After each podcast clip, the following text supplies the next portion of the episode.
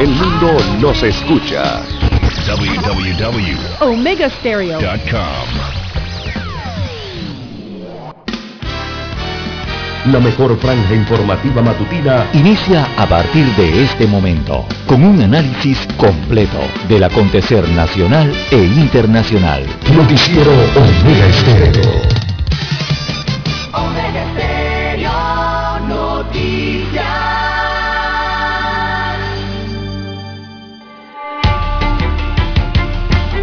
Continuación, los titulares, con los hechos que son noticias hoy.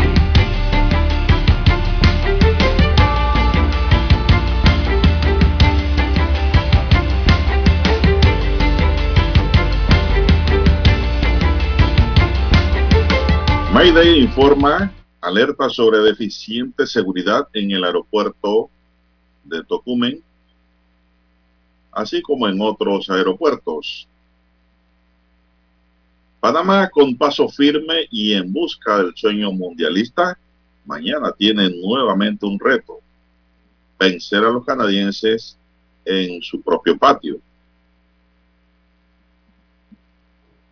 La efectividad de Pfizer y el suministro a menores de edad en vacunas es otra de las metas. Reformas electorales no son un traje a la medida para el PRD, dice el diputado PRDista Víctor Castillo. Panamá reporta cuatro nuevas defunciones por COVID-19. También tenemos que la variante MU, la razón por la que Reino Unido tiene a Panamá en la lista roja. Tribunal Electoral califica como retroceso la elección de los integrantes de los organismos, de los organismos partidarios.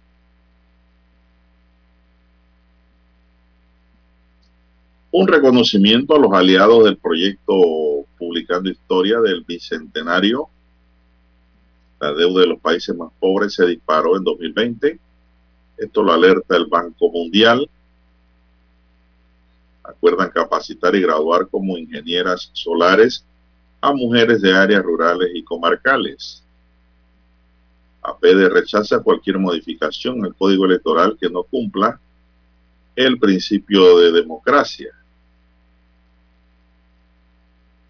Empresarios afinan estrategias de reactivación de los congresos, ferias y eventos iberoamericanos.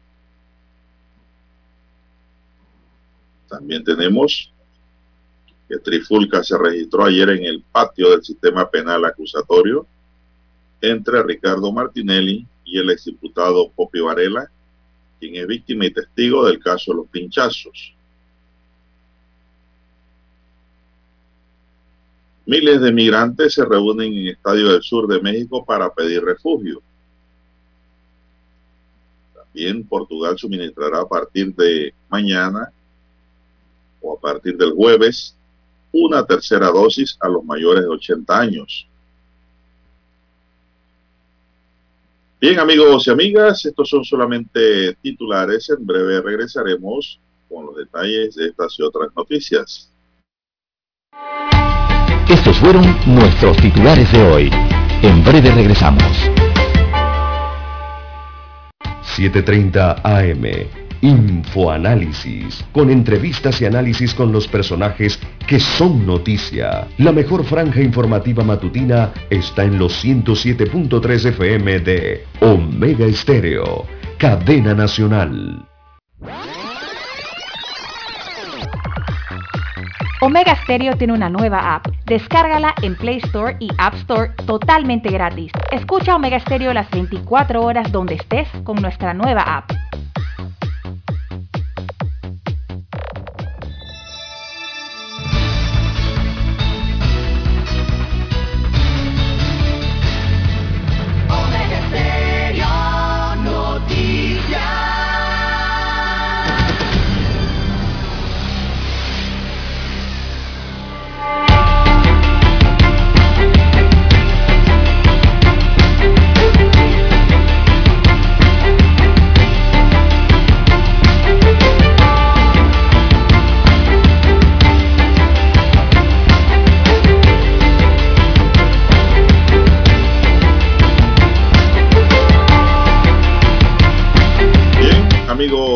Amigas, muy buenos días.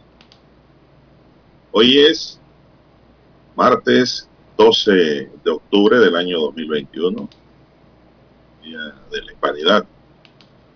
En el tablero de controles está Daniel Arauz Pinto, en la mesa informativa les saludamos. César Lara. Y Juan de Dios Hernández Sanjur para presentarle las noticias, los comentarios y los análisis de lo que pasa en Panamá y el mundo en dos horas de información, iniciando esta jornada como todos los días con mucha fe y devoción, agradeciendo a Dios por la oportunidad que nos brinda de poder compartir una nueva mañana, de compartir con ustedes la mañana informativa, señores oyentes que nos esperan todos los días, gente inteligente. Así es, le pedimos para todos a Dios salud, divino tesoro, seguridad y protección, sabiduría, sabiduría y mucha es, eso muy importante. La sabiduría. La sabiduría controla las emociones, claro. Eso es importante. Hay gente que no la tiene. Porque las emociones se le disparan. Bueno.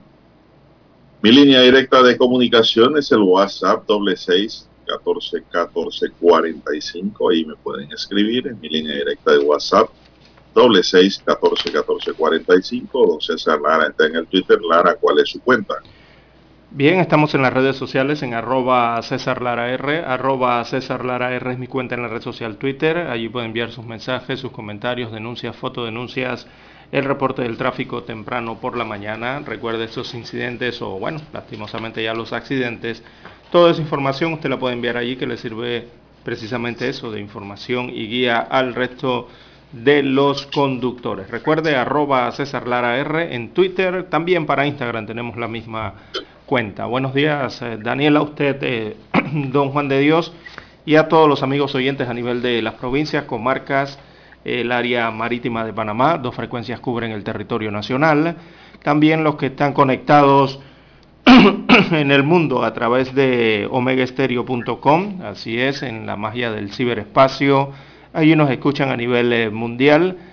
Los que ya han activado el apps, ¿sí? la aplicación de Omega Stereo, usted no puede escuchar en su dispositivo móvil, en su celular. Si no lo ha descargado, todavía usted puede descargar la aplicación, búsquela en su tienda predilecta, ya sea Android o iOS.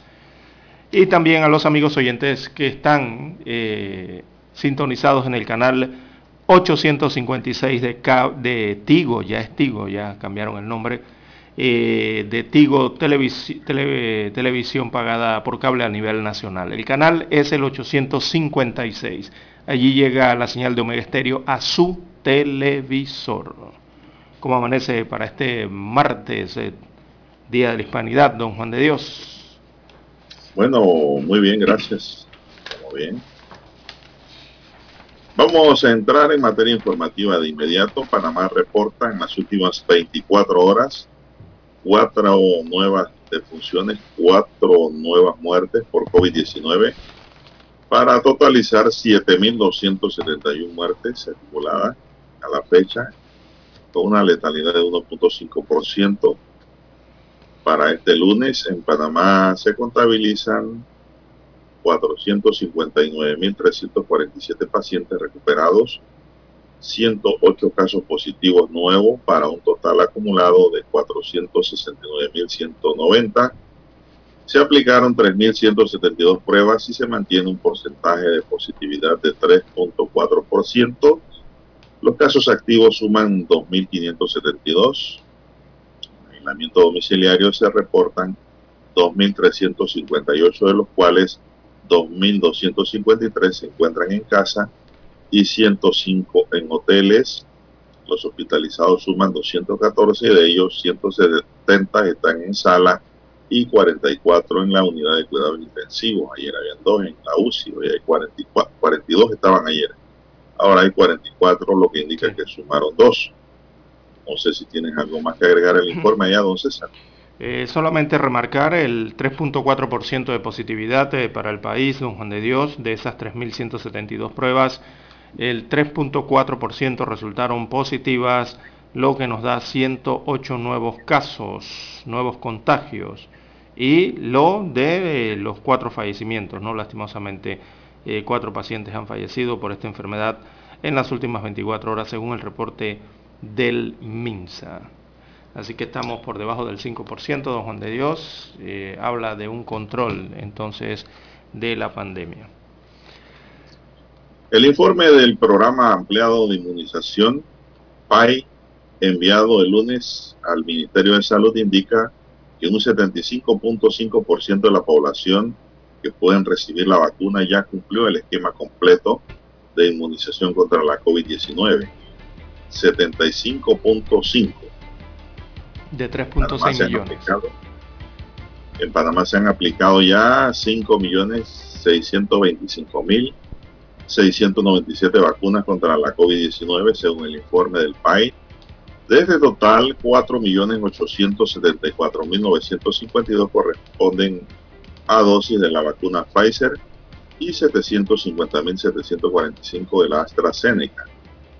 Además, 3.013.678 corresponden a primera dosis y 2.607.490 a segunda dosis y 4.529 ya a una tercera dosis. La mayoría de las terceras dosis han sido colocadas a pacientes con diálisis, VIH, hemodiálisis y cáncer. Se han aplicado 427.411 vacunas a pacientes crónicos y otras 62.506 a mujeres embarazadas, madres lactantes y puerperias, damas que recién han dado a luz. En tanto, en los hospitales privados se han colocado 115.400 vacunas. Para esta semana continúan las jornadas de vacunación por barrido a la población desde 12 años en los siguientes circuitos. En Coclé, en el 2-1, en Chiriquí, en el circuito 4-1, Herrera en el 6-2 y 6-3, Panamá Oeste en el 8-2 y 8-3, segunda dosis en Chame, Capira y San Carlos, Panamá en los circuitos 8-7, 8-8 y 8-9, en Veraguas en los circuitos 92, 94 y en la comarca Nove Bulé en el circuito 12-1. En el circuito 8-7 estarán disponibles los puntos de vacunación en Dorado Mall y Alta Plaza Mall. Ayer continuaron las jornadas de vacunación por barrido a la población desde los 12 años. Se aplicaron 52 vacunas en la provincia de Los Santos, 30 en Herrera, 72 en Chiriquí, 321 en Colón y 75 en Coclé la información que nos llega en este momento. Bien, eh, vamos a una pausa, Dani, y regresamos. Noticiero Omega Estéreo. La mejor franja informativa matutina está en los 107.3 FM de Omega Estéreo, 530 AM Noticiero Omega Estéreo presenta los hechos nacionales e internacionales más relevantes del día. 7.30 AM. Infoanálisis. Con entrevistas y análisis con los personajes que son noticia. De 8 y 30 a 9 y 30 de la mañana, sin rodeos, con Álvaro Alvarado. De lunes a viernes, por Omega Estéreo.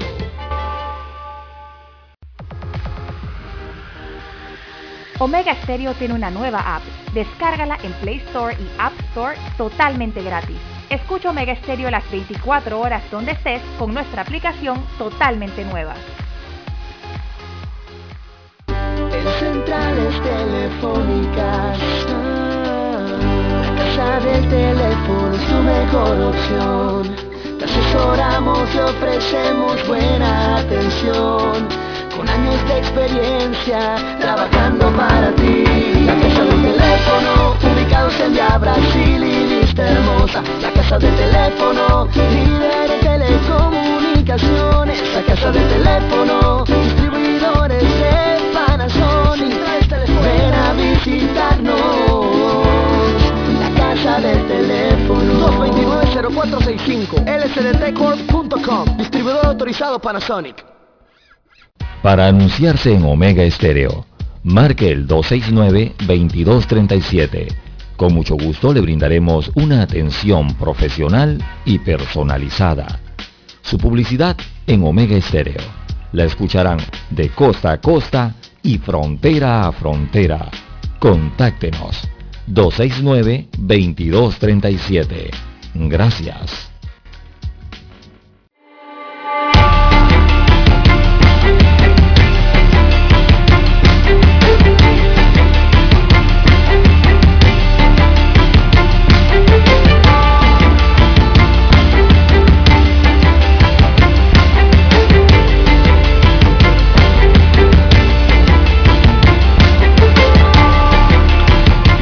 César, son las 5.47 minutos. ¿Qué le pareció ayer el espectáculo bochornoso de mal gusto ocurrido en el sistema penal acusatorio, Lara?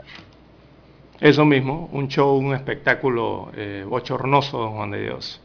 Eh, un vocabulario tan soez en los alrededores o en las instalaciones, bueno, donde se brinda justicia.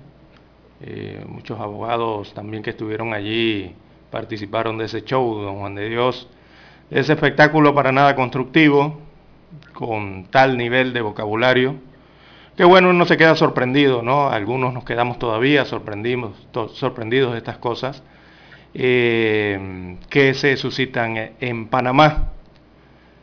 Así que parte de las declaraciones entonces de los testigos que están yendo eh, a la audiencia que se le sigue al expresidente de la República, Ricardo Martinelli Berrocal, por el tema tan conocido en Panamá como el caso de los pinchazos telefónicos.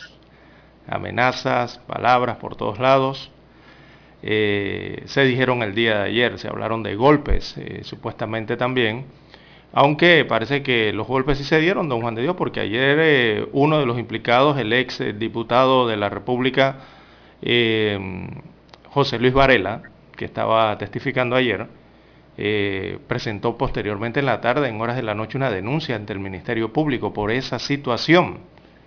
Así que me da a entender de que sí hubo golpes, o al menos un altercado fuerte, ¿no? Luego de esa eh, presentación, de esa denuncia por parte del exdiputado en contra del expresidente de la República de Panamá. También don Juan de Dios en las redes sociales, eso explotó ayer, eh, ¿verdad? Eh, todos estos dimes y diretes, eh, amenazas y, otros, y otros comunicados viajaron por la red la tarde y la noche de ayer, también esta madrugada, respecto a esta situación, don Juan de Dios. bueno, la verdad, unos, unos colgados que hubo allí que también dejan mucho que desear, de figuras que fueron investidas hace, hace algunos años en estos altos cargos para la nación, don Juan de Dios. Bueno, una verdadera camorra. ¿Qué significaron? Es que hay una poesía que se, me, se me escapa el título. Incidente de cumbia es la poesía que estaba tratando de recordar para señalarle. Un verdadero incidente de cumbia. José Luis Popi Varela, hermano del ex gobernante Juan Carlos Varela. Este bochornoso acto se originó en el receso de mediodía decretado por el Tribunal de Juicio Oral que se le lleva a Ricardo Martinelli por el denominado caso Pinchazos. Visiblemente nervioso y mirando hacia sus espaldas mientras hablaba con los periodistas, Poppy como comúnmente se le conoce, se refirió a Martinelli anotando que estaba muy alterado. Él está muy alterado, con los hijos detenidos, perseguido por la justicia de más de cuatro o cinco países. Está extremadamente alterado, no le tengo odio a él, lo que le tengo es compasión y lástima, dijo el exdiputado panameñista con la mirada perdida en el horizonte. A pregunta de comunicadores, Varela respondió que Martinelli le tiró un golpe y nos pegamos. Nos dimos. Él me tiró y le metí su patada, señaló Popi. Seguidamente apareció el exmandatario gritando entre la gente, eres traficante, mientras Popi se retiraba del lugar, deteniéndose solo para responder con gritos. Tienen el avión cogido, ladronazo, dijo de soslayo mientras se alejaba. Entre las acusaciones, Martinelli incluso le endilgó a Poppy ser el causante de la muerte de su madre. También una nota del Tribunal de Juicio emitida ayer aclaró que dentro del salón número uno de donde se desarrolla la audiencia no se registró ningún incidente entre el acusado y uno de los testigos. El área de estacionamiento, el patio. Sí, afuera. No obstante, las reacciones no se hicieron esperar. El abogado Alfonso Fraguela comentó, triste escuchar un intercambio de palabras dotado de lenguaje corriente y vulgar que devela a dónde hemos llegado. En otro tuit agregó, le pido a los abogados que mantengamos la sobriedad de nuestra profesión y en consecuencia el respeto a la comunidad en general. No podemos exigir respeto si no cumplimos con lo que profesamos. Sidney Citón del equipo legal de Martinelli mencionó en la ya citada red social, José Luis Varela fue aplastado en contrainterrogatorio dentro del juicio de Ricardo Martinelli entró en más de siete ocasiones en contradicción con su entrevista previa. Dijo no recordar múltiples eventos y contestó que no le consta que Martinelli diera orden de interceptar comunicaciones. ¿Quién dijo eso? Eso fue lo que ayer eh, ocurrió Lara y en la tarde Martinelli ordenó a todos los gerentes de los super de su propiedad a retirar todo el licor distribuye Varela Hermanos. Así es. Ayer en las redes sociales, don Juan de Dios, fueron utilizadas por el expresidente precisamente para comunicar estas, estas situaciones, ¿no? Él dijo ayer en su cuenta de Twitter, abrocito a, abrocita, le, le cito precisamente a su cuenta, dice, el Super 99 Panamá, arroba el Super 99 Panamá, en el día de mañana, o sea hoy, notificará a las empresas Varela Hermano y Nacional Química que sus productos no se venderán más en el Super 99, mientras sean propiedad de dicha familia, refiriéndose a la propiedad de la familia Varela. Bueno, fue uno de los Twitter que subió ayer, colocó ayer en comunicación, entonces el expresidente de la República. También colocó otro que dice, abro comillas, le cito, la fila india de gente que quiere meterle sus soplamocos a los narcohermanos es tan larga que llega a Costa Rica. Los vuelvo a ver y les pego nuevamente. Mis SPIs, o sea, mis eh, agentes del Servicio de Protección Institucional, están advertidos y los de él también. Eso es entre nosotros. Punto final, cierro comillas es lo que colgó el expresidente de la República, Ricardo Martinelli, en sus redes sociales el día de ayer respecto a esta situación acaecida allí en el pasillo eh, que conduce a la sala de juicio y en donde se lanzaron patadas supuestamente, eh, eh, un golpe supuestamente, pero los miembros allí de la seguridad entonces lograron separarlos, aunque, se, aunque siguieron ellos lanzándose insultos entre ambos, ¿no? Entre el expresidente y el exdiputado. Así que parte de lo que ocurría ayer con, este, con esta situación registrada allí en el sistema penal acusatorio. Bueno, Lara, y muy mala participación de una de sus abogadas. Horrible. Horrible, horrendo. Dos, dos. Pero más que nada de la abogada, por ser, una, ser mujer o una dama, ¿no? Sí, aunque fuera, aunque fuese abogado también, ahí estaban los abogados, los abogados de Martinelli y mantuvieron la compostura. Esto, porque en ningún, en ningún momento yo escuché que Poppy se refirió a la abogada. No, no, no, para no. Pero bueno, estaban allí, ¿no? en medio de la multitud. Se refirió fue a su contrincante del momento.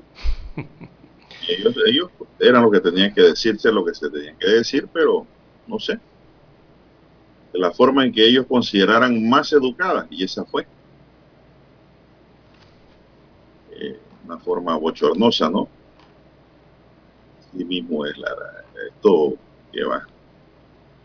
No, Está chabacano por todos lados. Sí, es horrible, ¿no? No sé, no sé si es que la desesperación, la situación los llevó a esto, ¿no? Eh, pero para nada constructivo esa situación que ha ocurrido en el spa. Y don Juan de Dios, eh, el otro Twitter que también es el que ha causado eh, más revuelo, ha sido el que señalaba entonces en que abro comillas, le cito la cuenta del expresidente de la República, mañana, o sea, hoy, señala el expresidente, publicaremos los audios de que ah, dijo el hermano del narco Varela, arroba narco Varela, y usted mismo juzgue dónde él tuvo que negar mi participación al no constarle nada que me incrimine o vincule en ningún hecho delictivo. Él dice, no le pegaron y solo me río de él. Punto final, cierro comillas a la cuenta de Twitter del expresidente de la República, Ricardo Martinelli Berrocal. ¿Y por qué esto ha causado tanto revuelo? Bueno, recordemos que estamos en medio de, de el juicio de los pinchazos telefónicos de las interceptaciones telefónicas. Y este Twitter que ha colgado el expresidente entonces señala de publicar audios en el que el hermano del expresidente eh, supuestamente dijo algo, no sé qué habrá dicho. Y para que la población o no sé, o los ciudadanos juzguen, ¿no? Eh, realmente qué es lo que está ocurriendo.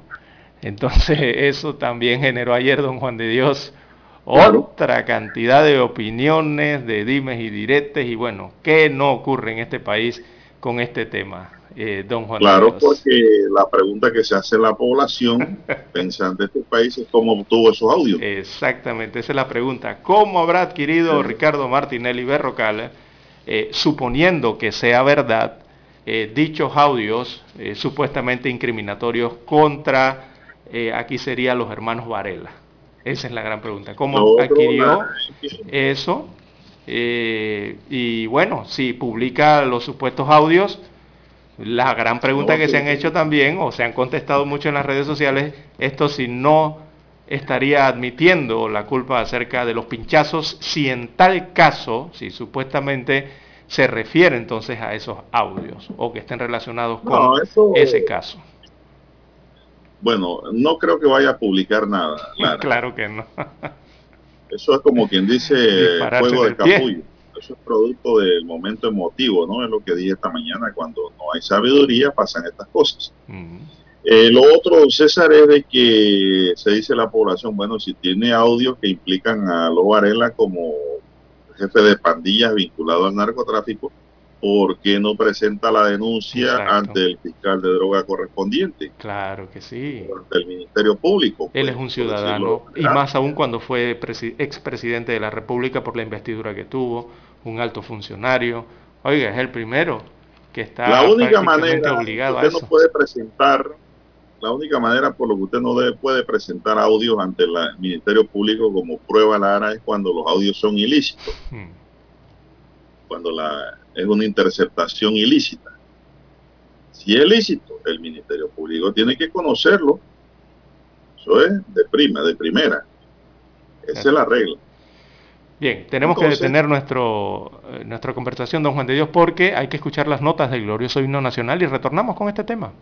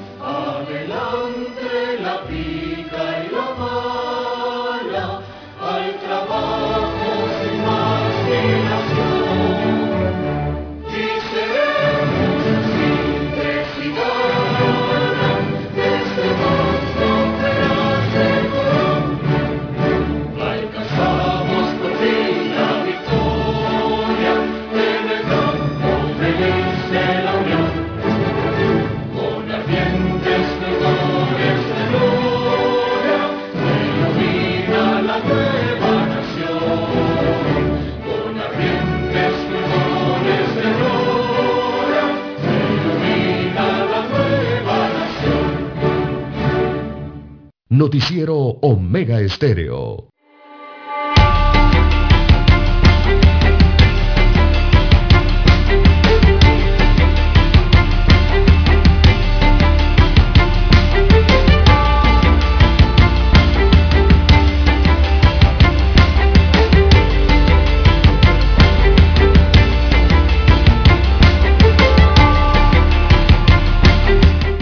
Seguimos, don César. No sé si tienes algo más que añadir. A mí me parece que por mi lado yo voy a concluir ahí. No hay muchas cosas que hablar.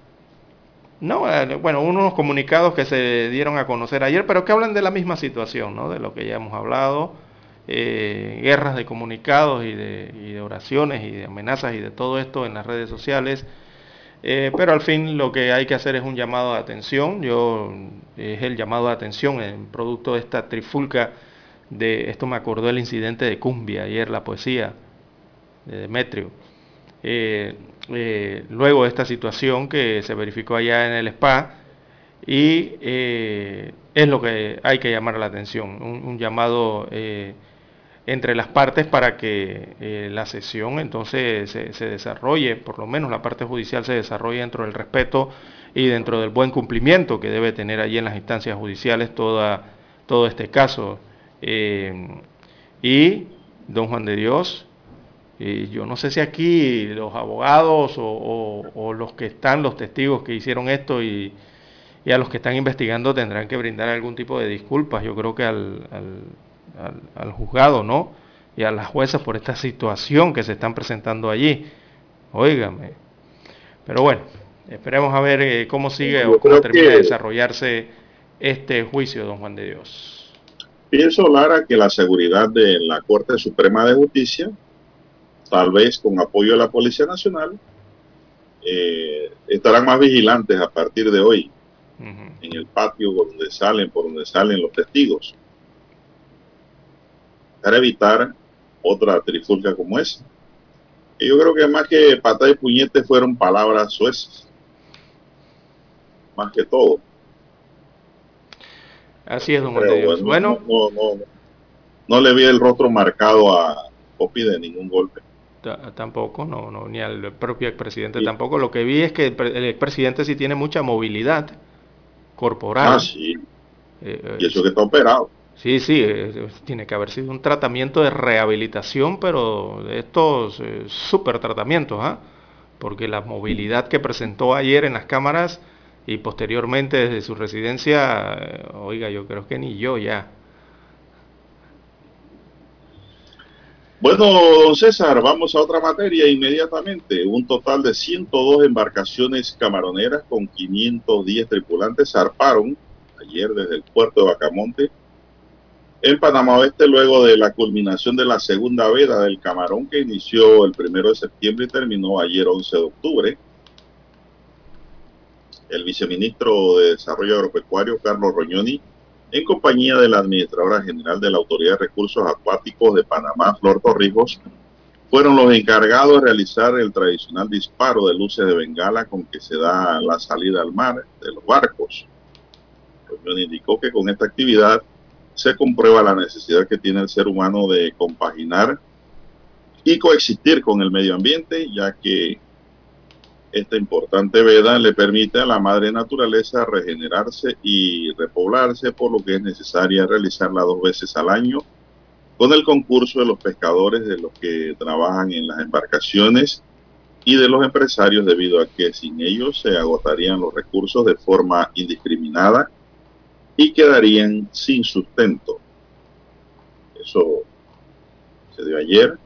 Por su parte, Flor Torrijos expresó que en esta ocasión tomaron especial interés en la normativa del dispositivo excluido de tortugas marinas, verificando que los 102 barcos previo al zarpe tuvieran el dispositivo adecuadamente puesto en todas las redes, garantizando con esto el mercado de Estados Unidos, que representan unos 7 millones de balboas de productos a este país norteño, que es el mayor mercado que se tiene actualmente ya vendrán los camarones nuevamente, Lara, al mercado. Así es, en cantidades. Hay que cumplir siempre con estas vedas y, respetarlas sobre todo. Tratar de respetar ese periodo para el proceso de reproducción en el mar entonces de los camarones. Para así tener en cantidad, don Juan de Dios. Bien, las 6.9, 6.9 minutos eh, de la mañana en todo el territorio nacional. Bueno, hoy al abrir los rotativos, eh, don Juan de Dios, acá en, la estrella de Panamá, hoy vino gorda la estrella, don Juan de Dios, usted que no la tiene allá físicamente, pero ha venido eh, con bastantes páginas hoy, pliegos.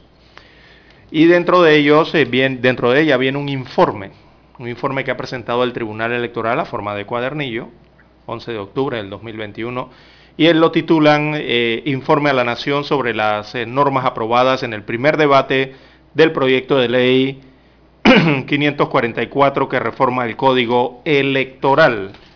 Así que presentan un cuadernillo eh, estilo informe que tiene 16, a ver, sí, 16 caras, son 8 páginas, que presenta este informe con un resumen de lo actuado, eh, de lo aprobado, de lo rechazado, de lo que dejaron sin efecto, de lo que el Tribunal Electoral y los magistrados, los tres magistrados, consideran a satisfacción que se realizó en esas reuniones, eh, lo que ellos consideran retrocesos identificados y cuánto de ellos fueron aprobados o eliminados.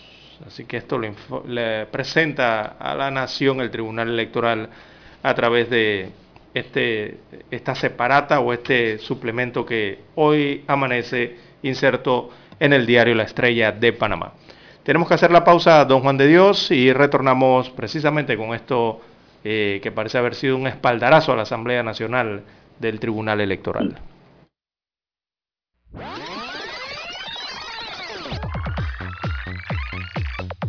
Omega Stereo tiene una nueva app. Descárgala en Play Store y App Store totalmente gratis. Escucha Omega Stereo las 24 horas donde estés con nuestra aplicación 100% renovada.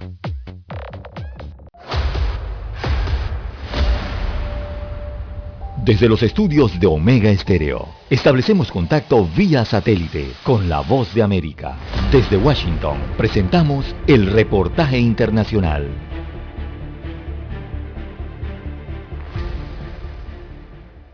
Southwest Airlines canceló cientos de vuelos más luego de un fin de semana de graves interrupciones en sus servicios. A media mañana, Southwest había cancelado cerca de 360 vuelos y casi 600 más registraban demoras. La aerolínea, con sede en Dallas, Texas, dio a conocer que problemas de control de tráfico aéreo y las malas condiciones climáticas generaron retos operativos durante el fin de semana que obligaron a la cancelación de unos 1.900 vuelos entre sábado y domingo. La Administración Federal de Aviación, encargada de los servicios de control de tráfico aéreo, tomó la inusual decisión de diferir de la explicación de la aerolínea. Southwest Airlines fue la única empresa que reportó un porcentaje tan alto de vuelos cancelados o demorados durante el fin de semana. Las acciones de Southwest Airlines cayeron brevemente en Wall Street, más de 4% este lunes, antes de una recuperación parcial.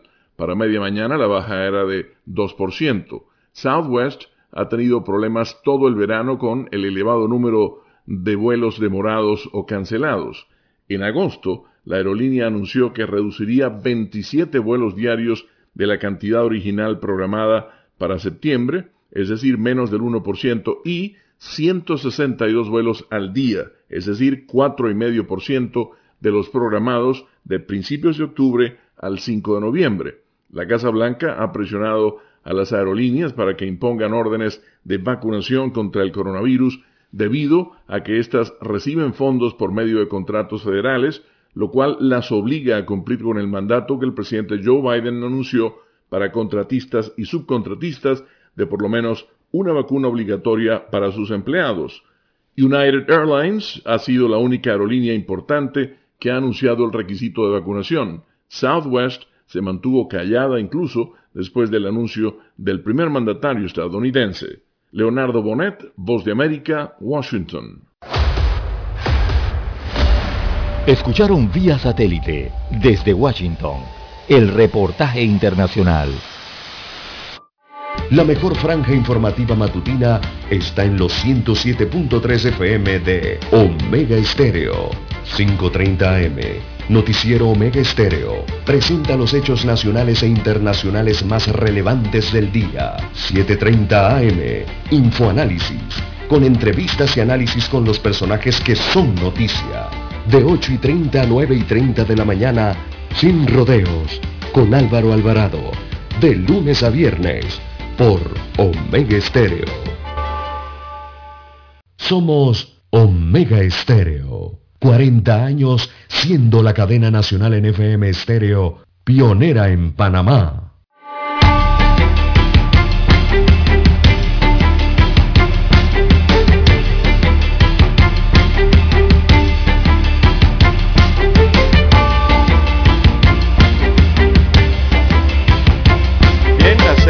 15, 6, 15 minutos de la mañana en todo el territorio nacional, pese a que el Tribunal Electoral calificó como positivo lo consensuado con la Comisión de Gobierno de la Asamblea Nacional en lo referente a las reformas electorales, la ciudadanía advierte de retrocesos que contiene el paquete de artículos aprobados en primer debate allá en la Asamblea Nacional y critica el rol que jugó ayer el Tribunal Electoral después de una conferencia de prensa a la que llamaron para hacer la explicación precisamente de este informe que presentan hoy en los diferentes, en algunos rotativos de circulación nacional.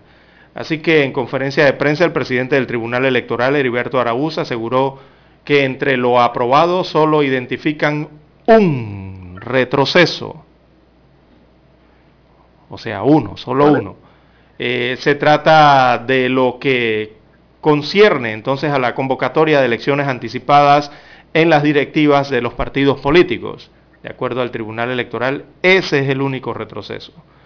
Araúz, quien estuvo eh, hombro a hombro entonces con Cristiano Adames, allí al, lado derecho estaba Adames en la conferencia, eh, el presidente de la Asamblea Nacional, bueno, el presidente del Tribunal Electoral aseguró no podemos eh, demeritar eh, el proceso de diálogo y consensos por tres o cuatro temas en los que no nos pusimos de acuerdo.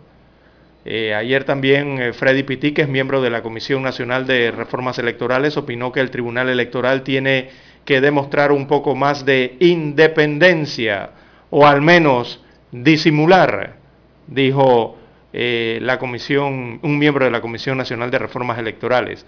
Este miembro, eh, de nombre Freddy Pitti, cuestionó la presencia de Adames en la conferencia de prensa en horas del mediodía de ayer. Eh, representantes de gremios eh, también llamaron a respetar la institucionalidad y el presidente de la Asamblea Nacional, que estuvo presente en esa conferencia de prensa y dio palabras, pidió que la ciudadanía conozca el proyecto de ley, pues asegura que las críticas se deben a la percepción o al tema de percepción. Eh, así que ayer don Juan de Dios, el presidente del Tribunal Electoral, aseguró que el fuero no opera como una figura de inmunidad o impunidad frente a investigaciones de delitos electorales. Y dijo entonces que solamente eh, uno de los retrocesos eh, es lo que ellos han identificado dentro de lo aprobado ahora nuevamente por la Comisión de Gobierno de la Asamblea Nacional. Es parte entonces eh, de lo que se dio el día de ayer en esta conferencia de prensa. La verdad es que, Lara, no entiendo. Yo tampoco el día de ayer. El Tribunal Electoral lo que ha hecho es avalar lo actuado por la Asamblea. Los han querido hacer. Y nada. Y esto de señalar un solo retroceso, don Juan de Dios, que realmente no es lo que está pidiendo la opinión pública o la ciudadanía. Este tema que tiene que ver con la elección interna de los partidos políticos, yo creo que es el de menos importancia para la opinión pública o la ciudadanía. Eh, hay otros temas que son los álgidos y que la ciudadanía está reclamando se atiendan, pero no han sido atendidos, han sido aprobados casi tal cual eh, como los presentó la Comisión de Reformas Electorales, o tal cual el acuerdo de modificación que lograron ambas instituciones. Mire el, cuadernillo que tengo aquí, eh, don Juan de Dios, usted lo podrá ver allá, del Tribunal Electoral. Aquí eh, ellos presentan todo eso. Y voy a tratar de hacerle un resumen rápido a continuación. Dice que de los seis retrocesos identificados en el punto A a nuestro informe del 13 de septiembre, dice el Tribunal Electoral que se eliminaron cinco. Dice que se dejaron sin efecto los seis rechazos a las propuestas presentadas por el Tribunal Electoral e identificadas en un punto B del informe antes referido. Se dejaron sin efecto tres modificaciones aprobadas por la Comisión que contravenían el Código Electoral o fallos de la Corte Suprema de Justicia y que, y que se identificaron en el punto 6C del precitado informe. Eh, se corrigieron a satisfacción las tres modificaciones que tenían problemas de forma o que motivaban otros cambios al Código Electoral o al proyecto de ley 544 e identificados en el punto D de nuestro informe. También se aprobaron las tres propuestas del Tribunal Electoral que no habían sido consideradas por la Comisión y que aparecen en el punto E de este informe. Así que dicen los eh, magistrados que se dieron avances entonces en estas discusiones y estos análisis y se lograron considerables, eh, eso mismo, ¿no? Avances en materia de equidad, transparencia y rendición de cuentas y en otras innovaciones en ese proyecto de ley 544. Pero don Juan de Dios, yo lo que observo dentro de todo es que los temas de los cuales eh, la ciudadanía está exigiendo cambios, modificaciones o análisis, eh, que son el residuo electoral, o sea, la forma en que se asignan las curules a los diputados, el tema que también tiene que ver con paridad de género y el otro que tiene que ver con el fuero electoral, penal electoral en este caso, eh, nada de eso fue eh, modificado, ni siquiera aprobado.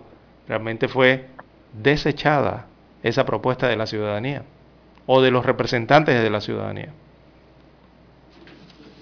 O sea, cuando el tribunal dice que ¿Cómo fue que dijo el tribunal? Que no... Ah, que se eliminaron los retrocesos. Eso nos quiere indicar entonces de que, entiendo yo, que no han desmejorado el actual código con el que fuimos a las pasadas elecciones. Así es. Pero ese código no era el mejor tampoco, Lara. No, claro que no. Para eso fue las reuniones que se dieron de la Comisión de Reformas Electorales para mejorar ese código de la ley vigente. Pero de eso nadie habla.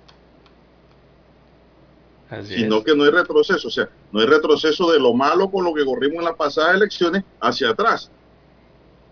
Por ejemplo, el tema de la forma de escoger a los diputados. ¿Cómo va a decir que no hay retroceso si eso se tocó en la Comisión de Reformas Electorales? Entonces, digo, eh, eh, seamos claros, ¿no? Expliquemos las cosas mejor. ¿Por qué no, no, no ponen eh, voy a comprar ese periódico para conseguir ese cuadernillo. Esto, ¿por qué no ponen lo que propuso la comisión? Lo que hizo, no, lo que propuso la Comisión de Reformas Electorales, donde está el, sector de la sociedad civil, lo aprobado por la comisión versus cómo quedó eso ahora después de la reunión entre diputados y magistrados. Son tres puntos y ahí sacamos nuestras conclusiones. Exactamente, porque se están ciñendo al tema de que hay eh, textos o artículos dentro del proyecto de ley 544 que el tribunal resalta como retrocesos. Esos son unos. Entonces hay otros que ellos eh, han dicho que han sido modificados. Esos son otros. Hay otros que señalan fueron eliminados en primer debate. Esos son otros artículos. Y, dentro de los bloques aprobados en la Asamblea Nacional, ¿no? Y advierten de otras modificaciones de otros artículos. O sea, esto lo han seccionado, ¿no? Como que lo han dividido, han hecho una cirugía allí. Y eh, al final lo que nos vienen diciendo es que le están poniendo más énfasis al tema de los retrocesos. Pero dentro de los retrocesos que ellos hablan, como usted bien señala, don Juan de Dios, habían identificado seis. Dice que, entonces uno de esos seis eh, es el que ha sido aprobado, ¿no? Perdón, eliminado. Voy a comprar ese cuadernillo, como le dije, con el periódico para ver el tema más a fondo. Vamos a ver las reacciones de la sociedad civil, que es la que realmente, pienso yo, tiene, tiene la palabra sobre esta materia. Porque los que están gobernando y los partidos grandes, ellos están felices como está la ley ahora mismo. Ah, sí, claro. Es una ley que les favorece.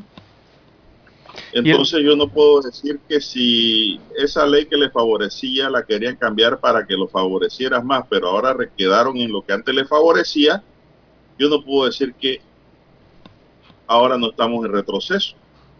Si se hizo una propuesta para mejorar lo que existía y eso no se aprueba y se desecha, entonces para mí, como ciudadano, es un retroceso, aunque quede igual al código con el que se dieron las elecciones que acaban de pasar. Del 2019. Porque se ha perdido el tiempo. Le han hecho perder el tiempo a las personas, a los panameños, a los patriotas interesados en que se produzcan estos cambios para mejorar la democracia, para mejorar los sistemas. Así es. Porque al final, don Juan de Dios, la ciudadanía, la, eh, eh, la ciudadanía lo que quiere es, es que haya rendición de cuentas entonces allí lo que hay que preguntarse es si hubo retroceso o no eh, en esos artículos específicos que hablan de la rendición de cuentas. La ciudadanía lo que quiere es mayor transparencia en este tema electoral.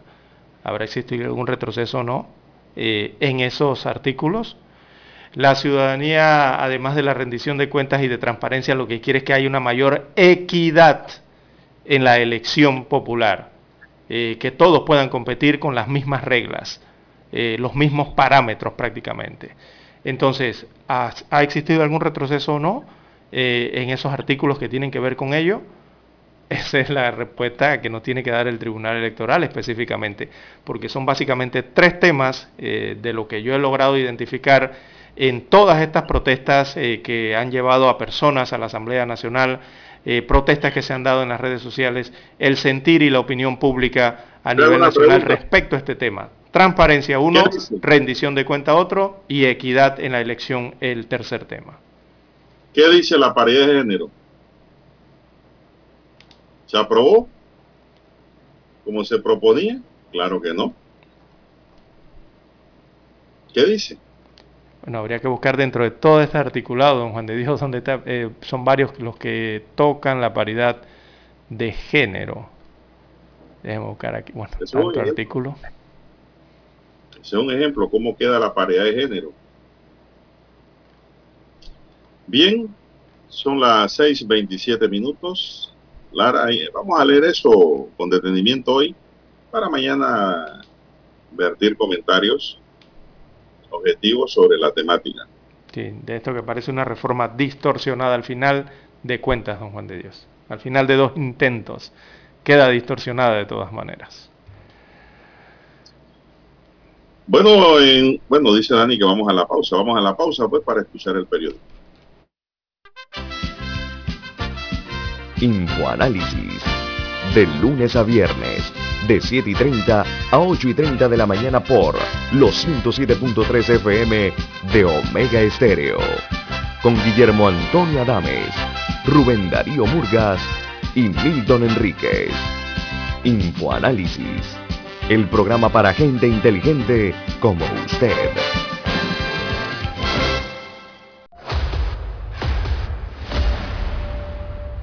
Desde los estudios de Omega Estéreo, establecemos contacto vía satélite con la voz de América. Desde Washington, presentamos el reportaje internacional.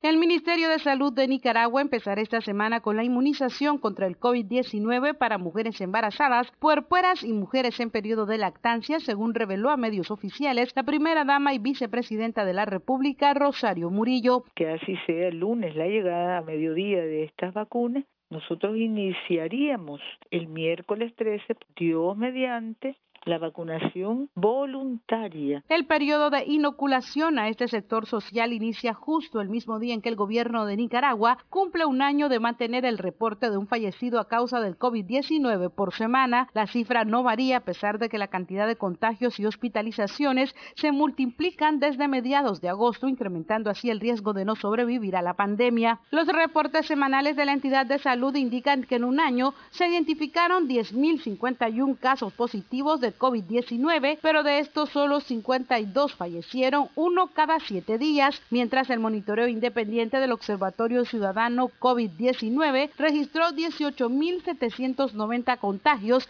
y 2.781 muertes sospechosas. El epidemiólogo Leonel Argüello dijo a La Voz de América que las cifras del Estado no se corresponden a la realidad que vive el país. Primero, es una estadística que no es creíble en ningún lado del mundo. Eh, hay, hay eh, países que manipulan los datos, pero eso de tener un, fallecido semanal, eso no lo cree, pero ni, el ciudadano de a pie. Los fallecidos reportados por el Observatorio Ciudadano son 53% más de los reportados por el Ministerio de Salud. Daliano Caña, Voz de América, Nicaragua. Escucharon vía satélite desde Washington el reportaje internacional. Omega Estéreo, 24 horas en FM Estéreo. Problemas de tierra, accidentes graves, reclamos a aseguradoras, incumplimientos de contratos, reclamos de herencias, todo asunto civil y penal, consulte al 6614-1445. Ahora contamos con el servicio de asesoría, confección de pliegos de cargos, impugnación y defensa en materia de contrataciones públicas. 6614-1445. Licenciados Juan de Dios Hernández Sanjur y Belkis Hernández Díaz.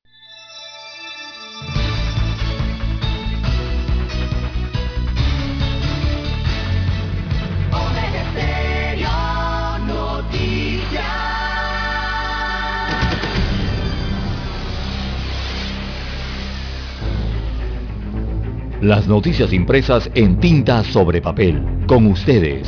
Escuchando el periódico. Los titulares de las primeras planas de los diarios estándares de circulación en Panamá.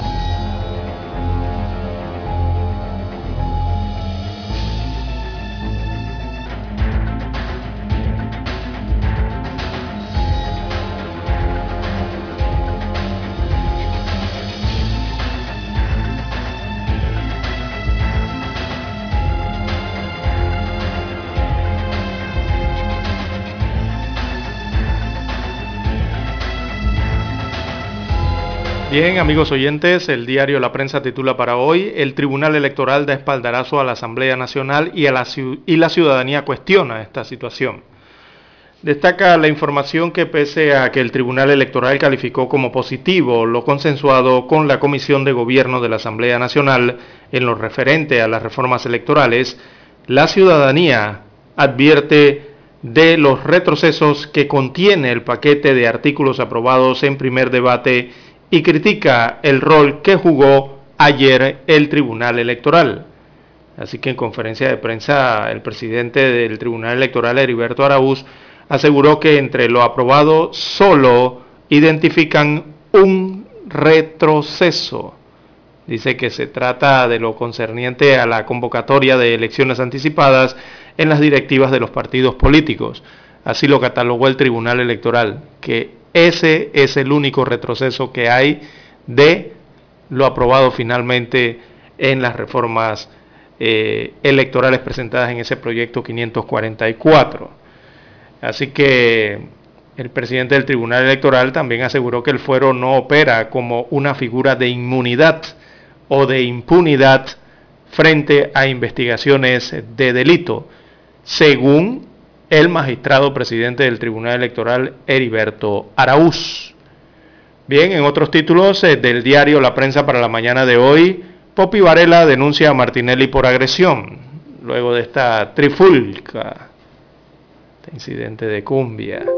Así que el exdiputado José Luis eh, Popi Varela presentó una denuncia contra el ex mandatario Ricardo Martinelli Bercal luego que éste le agrediera a su salida de la sala de audiencia donde se verifica o, se ventila el juicio al exmandatario por los pinchazos telefónicos.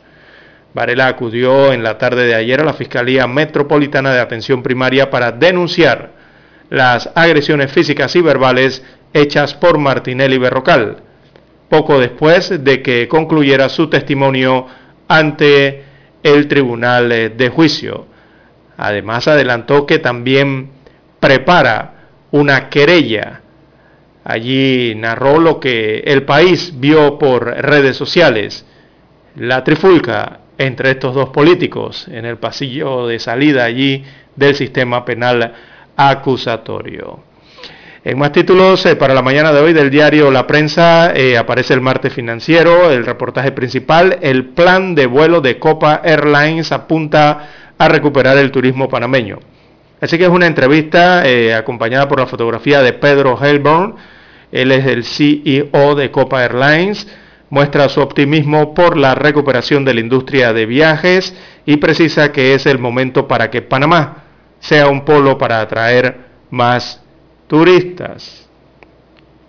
También ingresos corrientes mejoran, pero aún no están por debajo del 2019, no han logrado ese límite.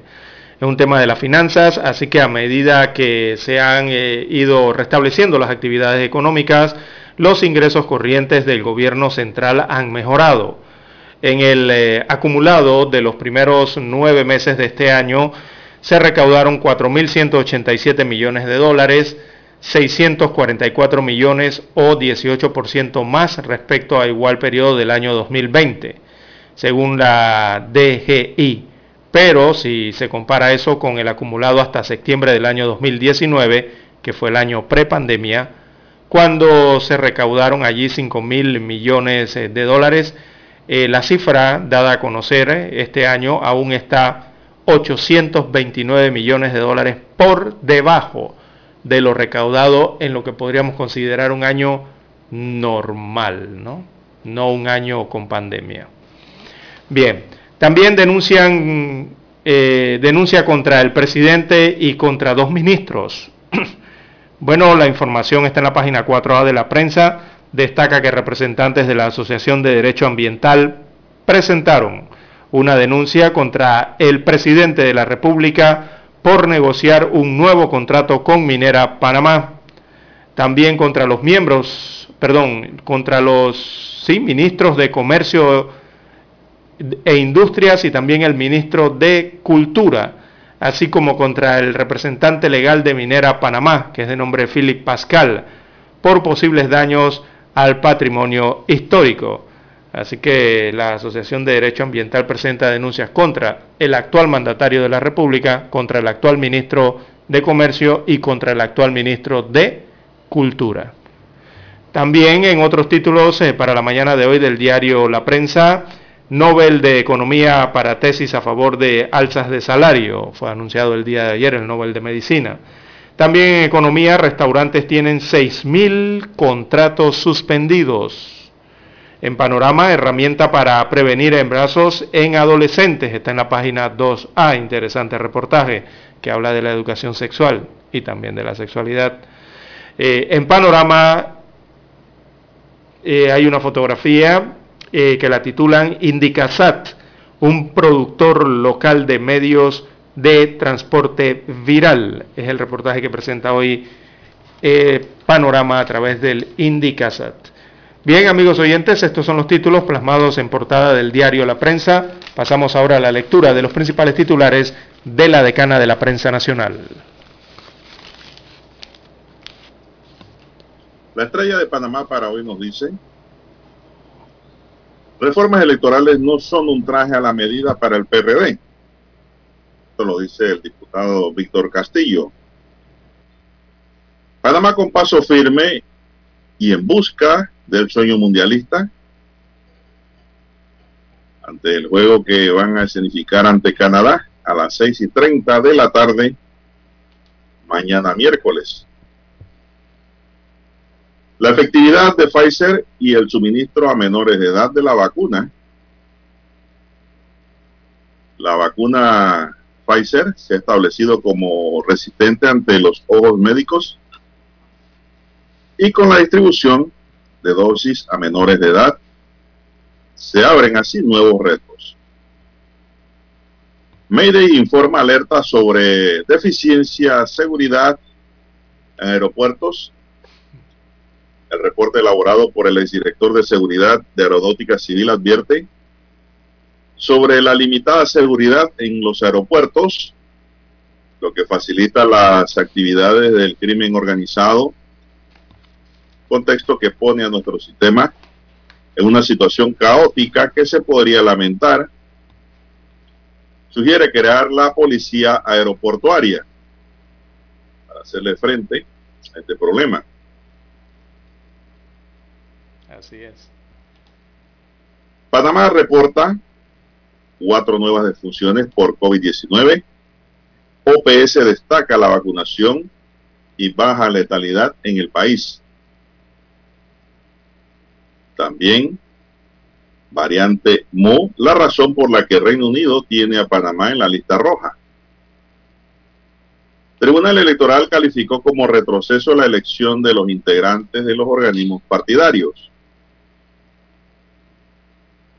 También tenemos en titulares la deuda de los países más pobres.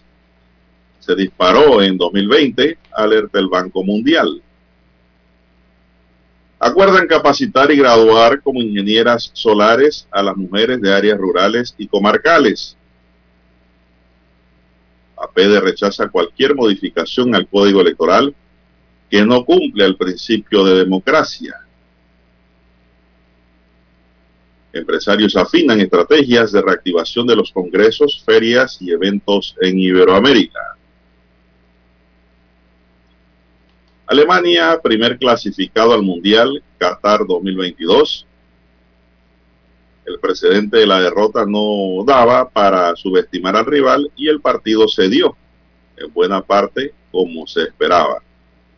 Así que ya Alemania pues tiene su boleto para ir a Qatar.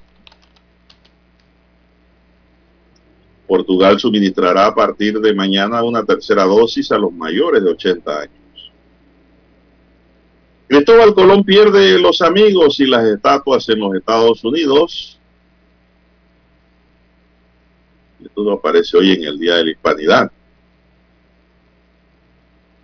Y miles de migrantes se reúnen en el Estadio del Sur de México para pedir refugio. Señoras y señores, estos son los titulares que nos brinda hoy el diario La Estrella de Panamá. Vamos a hacer una pequeña pausa y regresamos. Hasta aquí, Escuchando el periódico. las noticias de primera plana, impresas en tinta sobre papel. 7.30 AM. Infoanálisis. Con entrevistas y análisis con los personajes que son noticia. La mejor franja informativa matutina está en los 107.3 FM de Omega Estéreo. Cadena Nacional. Para anunciarse en Omega Estéreo, marque el 269-2237. Con mucho gusto le brindaremos una atención profesional y personalizada. Su publicidad en Omega Estéreo. La escucharán de costa a costa y frontera a frontera. Contáctenos 269-2237. Gracias.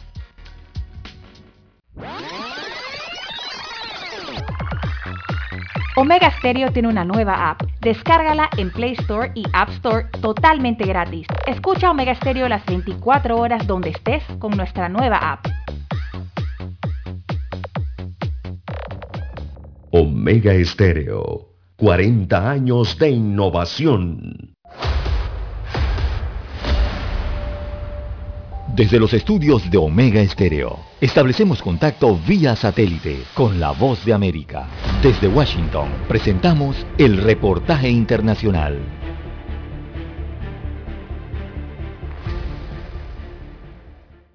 Ecuador tiene un hacinamiento carcelario que bordea a las 10.300 personas privadas de libertad en un universo de cerca de 39.000 que se encuentran detenidas y repartidas en varias cárceles que se han convertido en lugares de la muerte.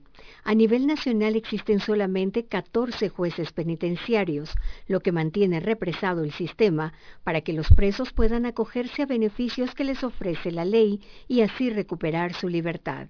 Iván Saquicela, presidente de la Corte Nacional de Justicia, aclara. Aproximadamente son 5.000 expedientes en todo el país que tienen un retraso. ¿Esto por qué? Hay un número de jueces que no alcanza para hacer el trabajo.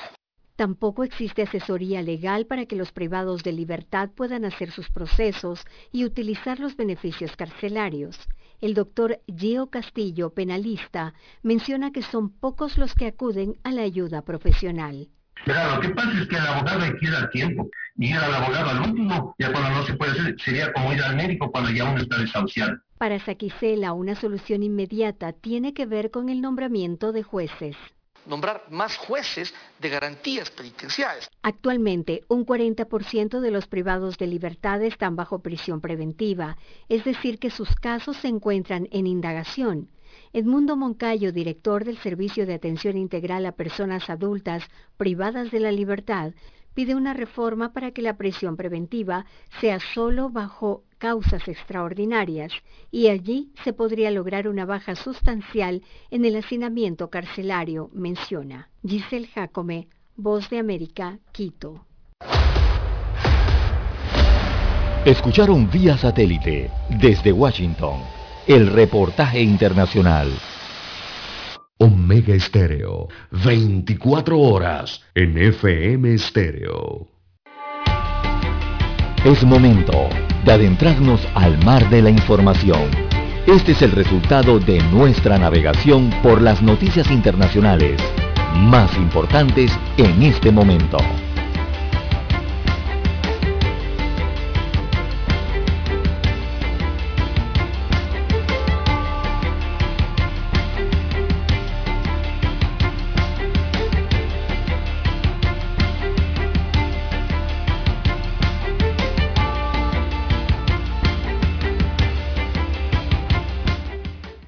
Amigos oyentes, las 6.46, 6.46 minutos de la mañana en todo el territorio nacional. Bueno, nada más para aclararle aquí a algunos amigos oyentes que nos escriben a las, eh, al WhatsApp, a las redes sociales, Brasil no está clasificado al Mundial oficialmente. Eh, se quedaron extrañados cuando dijeron que Alemania estaba clasificado, ¿sí? Para el Mundial eh, solamente hay dos equipos clasificados hasta el momento, para el Mundial de Qatar 2022. Esos dos equipos son, uno, el anfitrión, que es Qatar, y dos, Alemania, que logró su clasificación en su último encuentro. Son los únicos dos países que están clasificados oficialmente al Mundial. Eh, la situación de Brasil ocurre eh, para el amigo oyente porque, bueno, eh, no ganó ante el partido que tenía frente a Colombia, el reciente partido que lo empataron. Y Brasil mantiene 28 puntos en su tabla en la tabla de la Conmebol, en promedio se requieren 29 puntos para clasificar al Mundial. El primero que obtiene 29 puntos asegura eh, cualquiera de los cuatro boletos. Tiene asegurado el primero, segundo, tercero o el cuarto boleto, dependiendo, claro, ya de su resultado al final de eh, toda la competición, ¿no? Pero aseguraría uno de los boletos. Brasil todavía le falta un punto quizás en la siguiente fecha, eh, si obtiene una victoria, entonces ya escucharíamos de que sería, podría ser el tercer país entonces clasificado al Mundial. Así está la situación. Bien, eh, amigos oyentes, también a nivel eh, internacional, para la mañana de hoy, veamos rápidamente qué de relieve muestra aquí nuestro mapa mundi. bueno, y a nivel internacional, señalan la luz se enciende en Brasil, eh, don Juan de Dios, amigos oyentes. Eh, ayer impidieron el acceso a Jair Bolsonaro a, partido de fútbol en Brasil. Y se lo impidieron, adivine por qué. En el estadio no lo dejaron entrar. Porque no está vacunado. Entonces en Brasil exigen vacunación para entrar a los partidos y a los estadios de fútbol. Así que le impidieron el acceso al presidente de Brasil y no pudo ver entonces a su selección jugar. Y porque debe ser así, ¿no? En este caso, ya que los protocolos y las medidas de bioseguridad que ellos tienen establecen eso así. Así que eh, también ayer activistas climáticos denunciaron a este propio presidente, Bolsonaro, presidente de Brasil, eh, por la deforestación que se está registrando en la Amazonía un tema que cada vez se está haciendo más efervescente, ¿no? El tema de la deforestación en el área de la Amazonía. Eh, por eh, el hecho de que Brasil está sufriendo, para los que no lo sepan amigos oyentes, está sufriendo una sequía en estos momentos. Hay regiones vastas en el eh, sur este de Brasil que no tienen agua, ni siquiera agua potable. Hay racionamiento en varias ciudades principales, regiones principales de Brasil, producto de que no llueve en esos sectores. La gente mira al cielo eh, con la esperanza de que caiga el agua y no cae el agua en estos sectores de Brasil y eso está afectando entonces ya lo que tiene que ver con la producción de agua potable para el consumo humano y también el otro tema de la, eh, de la generación de agua para eh, la agricultura, que también es bien importante en Brasil. Así que están padeciendo de esas situaciones. Esto en relación a la otra parte que tiene que ver con la amplia deforestación eh, que se registra en la Amazonía y que muchos consideran un crimen contra la humanidad, el no hacer algo para detener esa situación que está ocurriendo en el pulmón de nuestro planeta que es Brasil. ¿Qué más tenemos, don Juan de Dios? Bueno, tenemos que el gobierno de Costa Rica firmó un decreto para hacer obligatoria la vacuna para funcionarios públicos. Mientras el presidente brasileño Jair Bolsonaro se irritó por una pregunta que le hicieran sobre el número de muertos en su país, mientras Cuba registró su menor número de casos en meses en los hechos más destacados de ayer en la lucha americana contra la COVID-19. Toda aquella persona que devengue un sueldo como funcionario público en Costa Rica tendrá que vacunarse contra la COVID-19 según un decreto firmado por el presidente del país centroamericano Carlos Alvarado y el ministro de Salud Daniel Salas. El decreto que se espera que entre en vigor el próximo viernes indica que será responsabilidad del patrono tomar las medidas correspondientes de acuerdo con la legislación del país y la normativa institucional en el caso de los trabajadores que no quieran vacunarse contra el COVID-19. A su vez, en el sector privado, los jefes también podrán pedir a los trabajadores la vacuna de acuerdo con sus disposiciones internas. El gobierno defiende la legalidad del decreto con base a una jurisprudencia de la Sala Constitucional, Costarricense establece el resguardo de la salud pública y la prevención de las enfermedades constituye un fin constitucionalmente legítimo que puede justificar válidamente la obligatoriedad de las vacunas en Costa Rica. ¿Qué le parece, don César? Bueno, eh, en los Estados Unidos también prácticamente obligaron a los funcionarios este, federales ¿no? a la vacunación eh, por el tema del, bien común, ¿no? el bien para todos. Eh, también de Don Juan de Dios, bueno, los, expertos en el cono sur eh, están advirtiendo o proyectan que la COVID-19 pasaría a enfermedad endémica a finales del año en Sudamérica. Al menos es el cálculo que tienen varios expertos, sobre todo argentinos, de la situación de la pandemia a nivel de varios países latinoamericanos. Eh, en un informe que presentan, puedo sacar de relieve aquí que están planteando que si no hubiera aparecido la variante Delta, la pandemia hubiera terminado a finales de este año. Es lo que resaltan en sus cálculos, en sus proyecciones, estos expertos en Sudamérica. Eh, vislumbrando ¿no? ya lo que sería el final, por lo menos de la pandemia, a nivel de pandemia, porque endémicamente quedaría allí y habría que aplicar ciertos protocolos ¿no? de bioseguridad. Bueno, por los lados centroamericanos, también el Consejo Supremo Electoral de Nicaragua informó ayer sobre la prohibición de teléfonos móviles dentro de las juntas receptoras de votos en las elecciones generales del 7 de noviembre próximo, en las que el presidente Daniel Ortega busca una nueva reelección.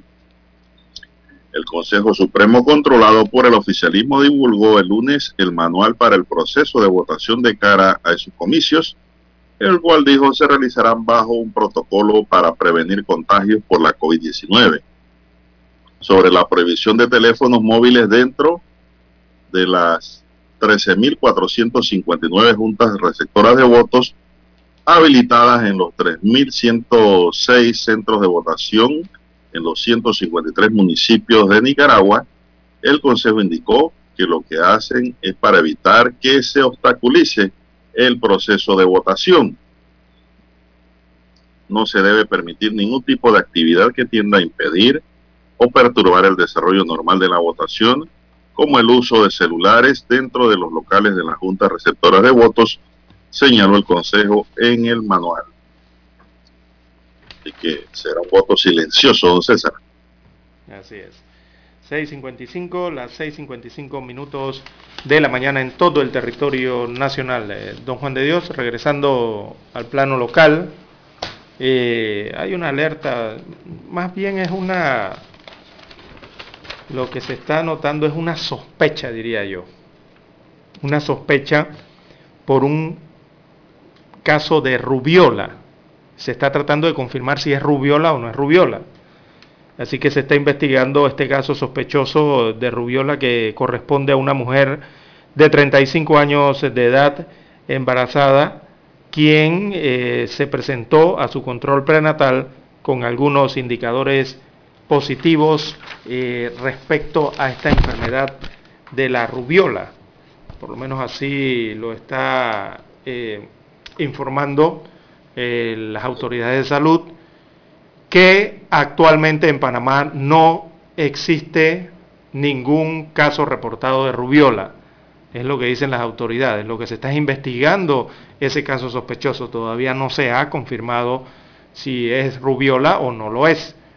Eh, en esta dama de 37, perdón, de 35 años de edad con 37 semanas de embarazo, quien presenta entonces, eh, digamos, eh, estos indicios de que podría ser rubiola, por lo que de inmediato entonces se procedió, se ha procedido a realizarle estudios para, para determinar o descartar si se trata de un caso positivo de rubiola en el país. ha llamado mucho la atención este tema también, ¿no? Ah, Lara. ¿Cómo? ¿Desde, desde cuándo no hay rubiola en Panamá? Uh, desde que vacunan a los niños. don Juan de Dios. Yo no he escuchado un caso de rubiola. ¿Y por qué?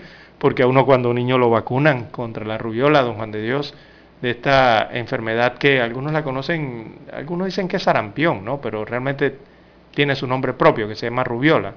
Eh, sarampión alemán le llaman algunos. Eh, y, es esa, y es esa erupción de la piel, ¿no?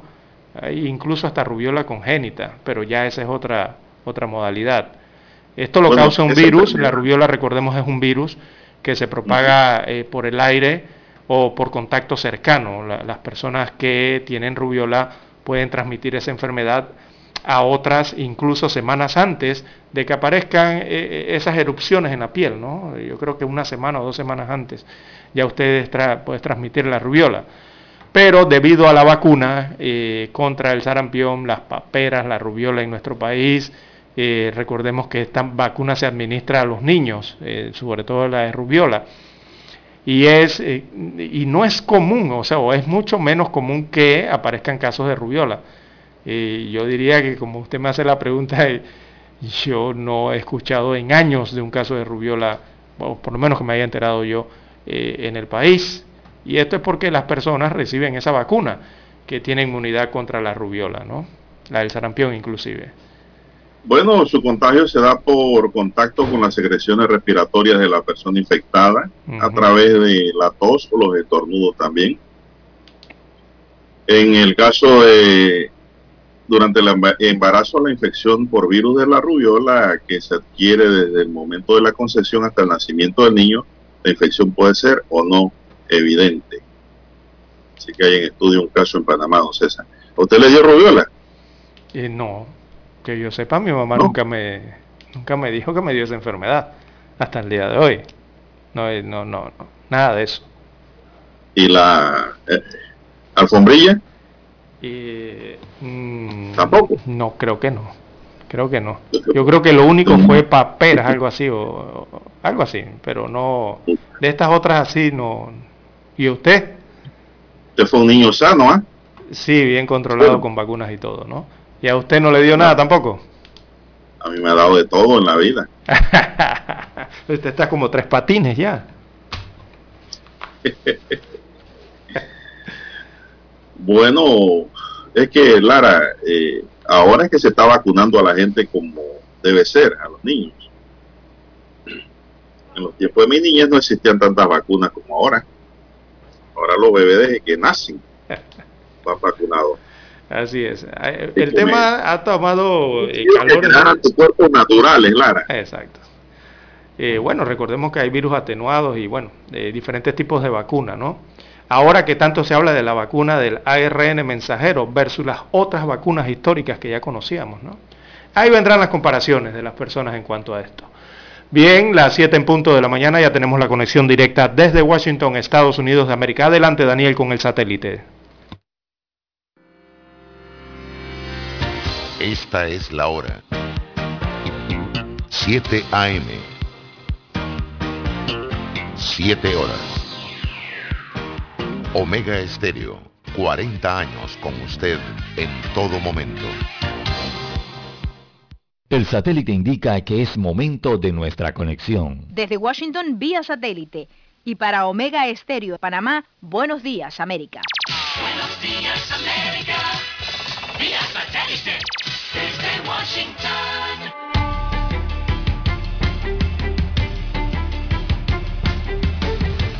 Washington les informa Henry Llanos.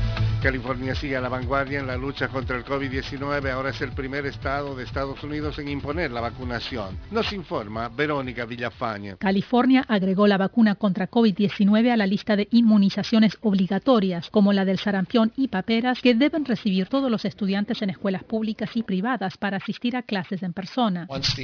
Una vez que la FDA dé aprobación final a la vacunación en los diferentes grupos de niños, comenzando con los 12 años en adelante, comenzaremos a aplicar este requisito. A partir del 1 de enero de 2022, los estudiantes de 5 a 11 años serán incorporados cuando se apruebe la vacuna para ellos. Verónica Villafañe, Voz de América, Los Ángeles. Por su parte, la farmacéutica Merck pidió el lunes a la agencia reguladora estadounidense que autorice su medicamento contra el COVID-19, que añadiría una arma nueva y fácil de utilizar al arsenal del mundo contra la pandemia. Si es aprobada por la Administración de Alimentos y Medicamentos de Estados Unidos, una decisión que podría tomarse en cuestión de semanas, sería la primera píldora demostrada para tratar el COVID-19. Todos los demás tratamientos contra la enfermedad respaldados por la FDA requieren una inyección o una vía intravenosa. Decenas de personas han cruzado la frontera entre Colombia y Venezuela a través de vías formales, aunque el paso continúa oficialmente cerrado. Desde Caracas nos informa Carolina Alcalde. En varias ocasiones, diversos sectores de la sociedad venezolana han denunciado los riesgos a los que diariamente se enfrentan cientos de personas que cruzan la frontera a través de pasos ilegales como expone Karim Vera, legisladora de la Asamblea Nacional de 2015. Esperamos que el paso peatonal sea reabierto de manera inmediata y no seguir sometiendo a los ciudadanos venezolanos a ese paso a través de las trochas que están tomadas por los grupos irregulares y que sencillamente lo hacen ante la mirada indiferente de las Fuerzas Armadas Nacionales. Carolina, alcalde Voz de América, Caracas. La tormenta tropical Pamela se fortalecía rápidamente conforme avanzaba frente a la costa de México en el Pacífico y se prevé que se convierta en huracán antes de tocar tierra cerca del puerto de Mazatlán hacia mediados de la semana. El Centro Nacional de Huracanes de Estados Unidos indicó que el vórtice de Pamela se ubica a unos 645 kilómetros al sur-suroeste de Mazatlán y por la noche del lunes se movía en dirección norte-noroeste a unos 13 kilómetros por hora. Esta tormenta registraba vientos máximos sostenidos de unos 110 kilómetros por hora. El precio del barril de petróleo alcanza el nivel más alto en los últimos años, lo cual beneficia a la economía de varios países. Sin embargo, su impacto en los consumidores podría ser negativo. Nos informa Arnaldo Rojas. Un aumento paulatino en el precio del petróleo alcanza niveles sin precedentes en siete años. El crudo supera los 80 dólares por barril por primera vez desde noviembre de 2014, una navaja de doble filo al considerar el impacto del alza a nivel del consumidor. Aumentos de precio sostenido del crudo pueden generar aumentos en la gasolina y más ahora cuando la gente está empezando a ir a las oficinas, a desplazarse, pues se va a ver impactado más. Un aumento en el precio del combustible pudiera impactar negativamente también las cadenas de producción y distribución de alimentos y productos de consumo. Arnaldo Rojas, Voz de América. Tras casi nueve meses en el cargo, el idilio entre el presidente Joe Biden y el pueblo estadounidense está en horas bajas, según muestran diversas encuestas de aprobación publicadas en los últimos días. La última semana, el 49,2% de los votantes encuestados desaprobó el manejo de Biden de la presidencia mientras que el 44,5% la aprobaba. Otras cinco de las últimas encuestas registraron la desaprobación del presidente número 46 del país en el sitio Real Clear Politics, donde también se registran tres favorables. Desde Washington, vía satélite, y para Omega Estéreo de Panamá, hemos presentado Buenos Días, América. Buenos días, América. Vía satélite, desde Washington.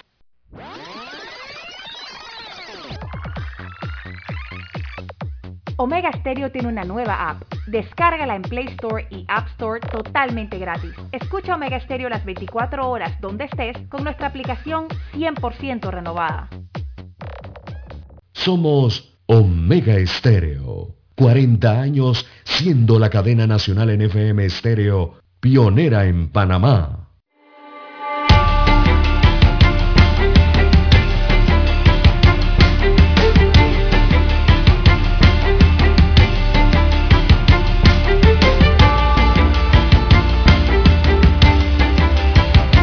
Bien, seguimos, don César. Oiga, estoy viendo aquí en Tráfico 507 de las redes sociales, que es una página muy visitada, sobre informaciones. Aquí veo que ahora dicen que el primer tuit que salió ayer de Martinelli, dicen que es falso, que fue alterado y que hay uno real.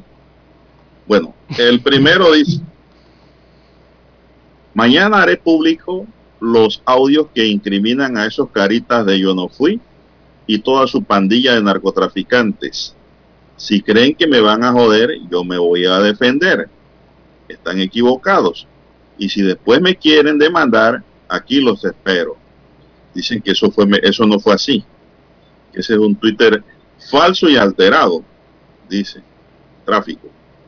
Porque el que él dijo fue de la siguiente forma. Que me dirá Lara que sabe. Mañana publicaremos los audios de que dijo el hermano de Narco Varela y usted mismo juzgue donde él tuvo que negar mi participación al no constarle nada que me incrimine o vincule en ningún hecho delictivo. Él dice, no le pegaron, yo solo me río de él. ¿Qué le parece?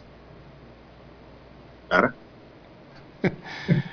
Ay, Dios, mío. Eh, don Juan, de, Dios, esto simplemente significa que no va a presentar ningún audio, como lo habíamos dicho aquí en el... Porque eso sería, en buen panameño, eh, don Juan de Dios, dispararse en el pie. Porque eso es así, eh, don Juan de Dios. sería publicar esos supuestos audios como habíamos Pero, lo dijo o no lo dijo acerca de, de, de algo y si esos aviones existen, entonces sería como dispararse en el pie. Clara, eh, la pregunta que cabe es, ¿lo dijo o no lo dijo o simplemente es una reculada? Esto es una reculada, evidentemente, don Juan de Dios. Ayer yo revisaba, todo Panamá estaba revisando ayer la cuenta de RM Martinelli debido a las declaraciones que venía colgando o, o los mensajes que venía eh, subiendo a su red social. Eh, y ahí tienen que haber miles de captaciones del momento en que subió, en que subió ese tweet. Vamos a revisarla al día de hoy. Dice, para ver, en el día mañana, eh, poder, bueno, ahora cambió, ahora tiene uno de hace 12 horas y el que publicó inicialmente tenía más horas. aquí está, ah no, aquí está, 18 horas. Mañana publicaremos los audios que dijo, de que dijo el hermano del narco Varela y usted mismo juzgue dónde. Él tuvo que negar eh, mi, mi, participación. Es el mismo audio que ha captado. Yo lo tengo captado también desde la hora del día de ayer en que lo publicó. No, pero, ese, pero entonces sí hubo, sí hubo alteración. Si usted dice que tiene ese captado, eso es lo que él está diciendo. Y el primero él no lo dijo. No, el de 18 horas fue el que dijimos aquí en Omega Estéreo. Mañana publicaremos los audios de que dijo el hermano de Narcovarela, arroba Narcovarela. Ese es el que él publicó eh, a eso de las en horas de la tarde, a inicio de la tarde del día de ayer. Porque esto entonces sí se lo alteraron. Si usted tiene ese, yo confío en lo que usted me está diciendo. Es que lo tengo ese frente y lo tengo captado. Si quiere le envío la captación del día de ayer. No, pero lo que va a decir ahí es que él tiene el audio de las declaraciones de Popi Varela ante las interrogantes que hizo Sidney Citón en la audiencia. en donde bueno, es otra claramente que, que, eso que, que a él no le consta que lo hayan mandado a pinchar. eso es lo que yo quiero Eso es una reculada, ahí. don Juan de Dios. Bueno. Eh, eso es lo que dijo entonces, porque el primero yo se lo acabo de leer y él dice tráfico 507 de que ese no es cierto, que eso es, eso es falso. Bueno, vamos a dejarlo ahí como dijo Moyo y Casa. Vamos hacia adelante, Lara.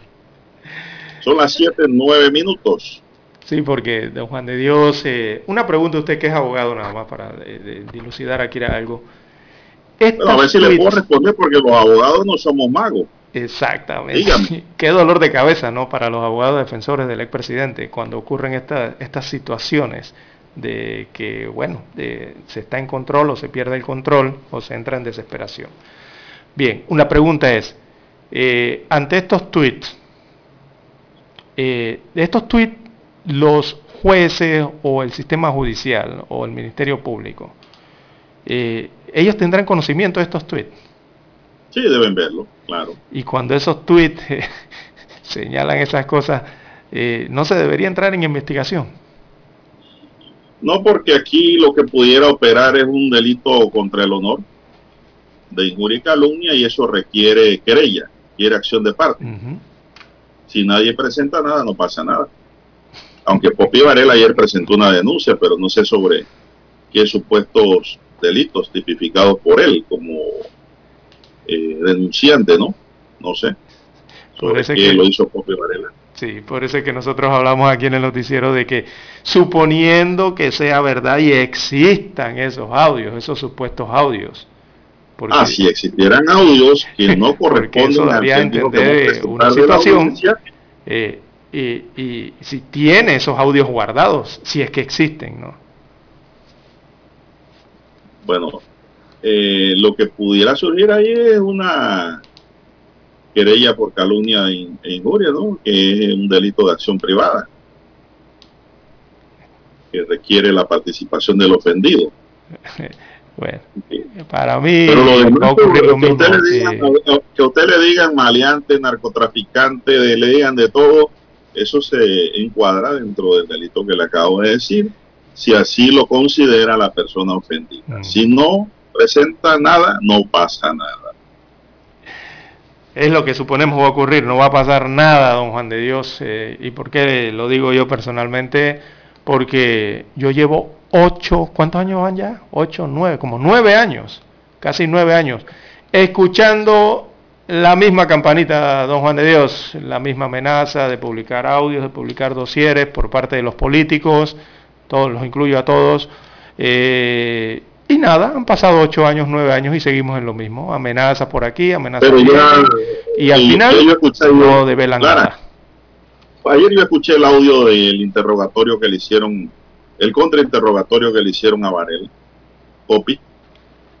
Eso ayer salió en las redes. Ya sí, yo, yo lo escuché, no sé si usted lo llegó a escuchar. No, ese no lo he escuchado todavía. Cuando Dime, Sitton no, le, para le escuchar. preguntaba. Bueno, yo creo que ese es el, que él se refiere. Bien, avanza la mañana, son las 7:13 minutos. Tenemos que sujetos desconocidos asesinaron a uno de los trabajadores de la empresa Naturgy mientras atendía una incidencia en el sector de Vique de Arraiján en la provincia de Panamá Oeste. Según la información que tenemos, era un supervisor. El episodio se registró en horas de la tarde de ayer, según confirmó la propia Policía Nacional.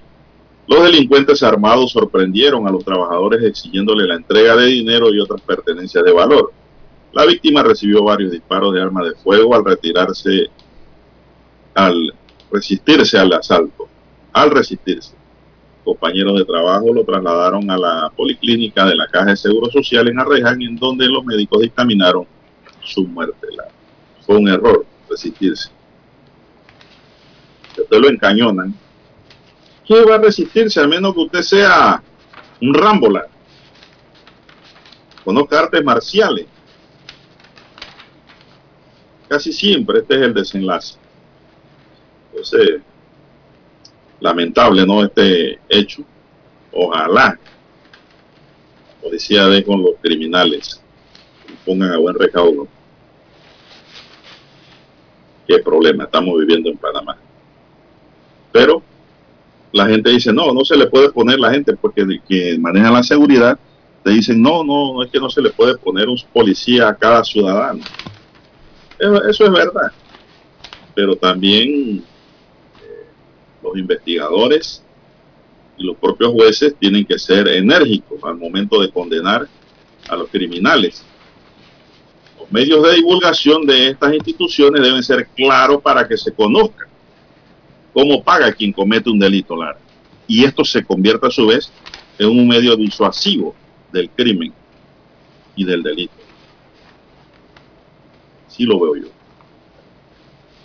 Manos duras. Criminales.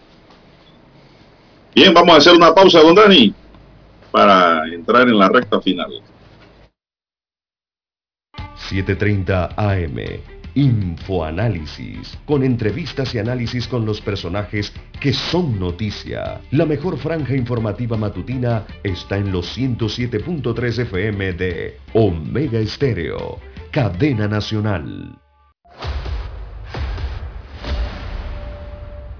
Desde los estudios de Omega Estéreo, establecemos contacto vía satélite con la voz de América.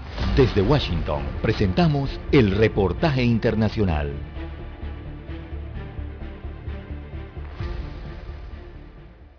El gobierno de Estados Unidos se comprometió a ofrecer ayuda humanitaria a Afganistán luego de que la nación quedara envuelta en una crisis política, económica, social y de derechos humanos tras la abrupta retirada de la presencia militar estadounidense y el retorno de los talibanes al poder, provocando un escenario de inseguridad y hambruna. Hace menos de una semana tuvieron lugar las primeras conversaciones entre una delegación estadounidense de alto nivel encabezada por la Agencia Central de Inteligencia, la CIA, y altos funcionarios talibanes en Doha, la capital de Qatar. Sin embargo, la administración Biden continúa negándose a reconocer políticamente el nuevo gobierno afgano liderado por el primer ministro talibán Mohammad Hassad Akund. Además, y pese a las negociaciones acordadas, desde Washington enfatizaron que este primer encuentro no simboliza un preámbulo al reconocimiento del grupo talibán, recalcando su firme oposición a esta nueva forma de gobierno. En tanto, y haciendo alusión a los puntos en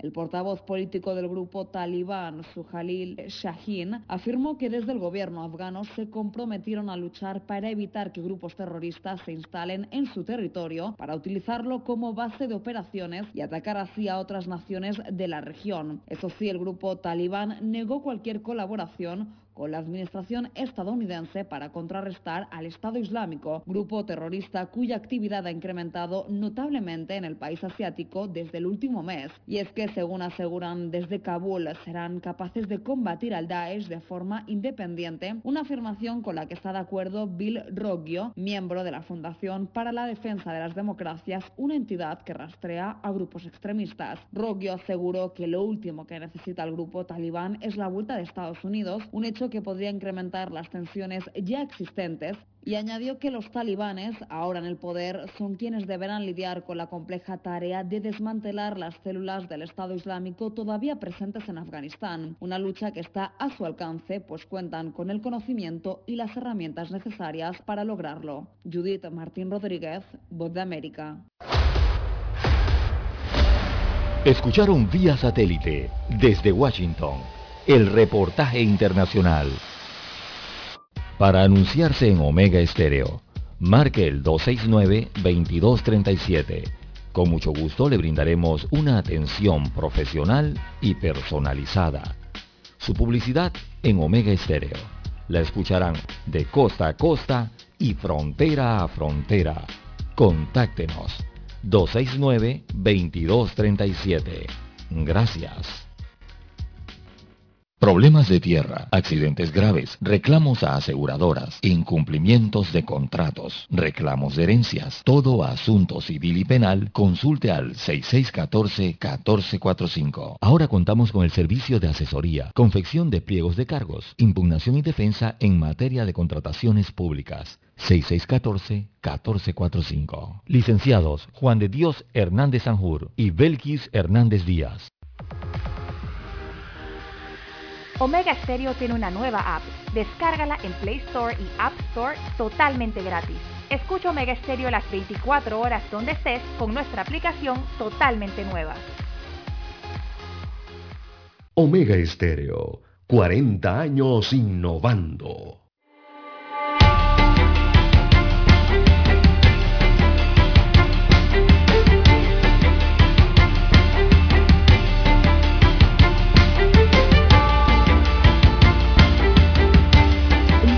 Bien, seguimos, don César, aquí en Omega Estéreo, 7.19 minutos. Dice el oyente, ¿cuál es el tweet de los tweets?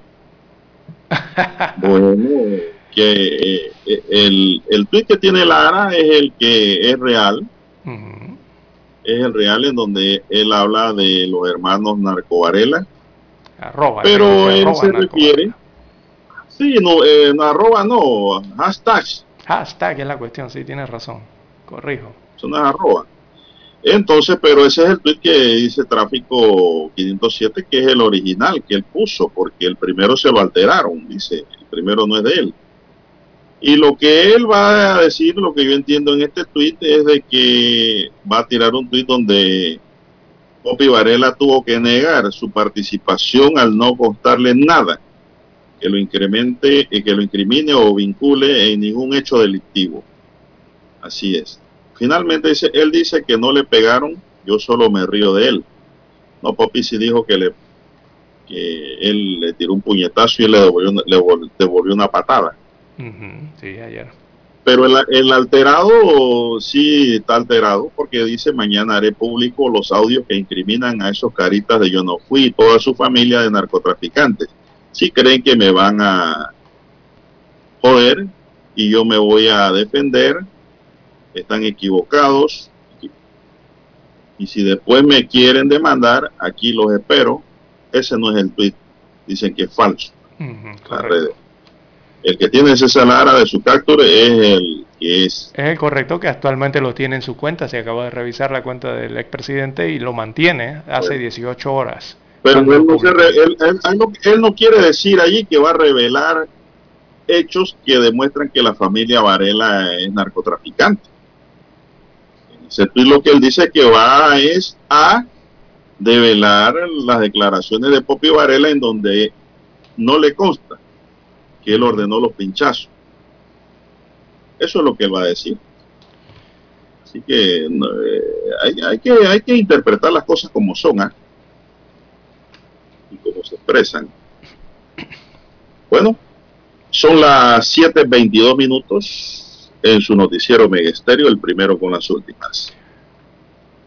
Bien, 7.22 minutos eh, de la mañana en todo el territorio nacional. Déjenme cerrar aquí estas cuentas. Bien, en más informaciones eh, para la mañana de hoy, don Juan de Dios. Eh, el vale digital está siendo distribuido durante esta semana eh, para los beneficiarios que aún mantienen contratos suspendidos y otros que se, que están realizando trabajo comunitario entonces a través del INADE eh, por su condición económica en estos momentos. Eh, se informó entonces que el vale solidario o el plan más bien Panamá Solidario evalúa si se extiende, se está evaluando si se extiende ese plan eh, o este beneficio más allá del mes de diciembre. No obstante, el Ministerio de Desarrollo Social, a través de su titular, indicó que a pesar de que eso está en evaluación, ellos han asignado fondos que serían los necesarios eh, para el próximo año. Ya estarían presupuestados en caso de necesitarse el vale digital. Eh, y esto obedece a don Juan de Dios a que muchos beneficiarios están solicitando que ese vale digital vaya más allá del mes de diciembre de este año 2021. No creo. No creo, y eso tiene fecha de cumpleaños. Exacto, yo tampoco creo que eso vaya más, más allá, aunque están previendo aquí. Eh, no, no, no, yo creo que eso no está ni en el presupuesto del próximo año.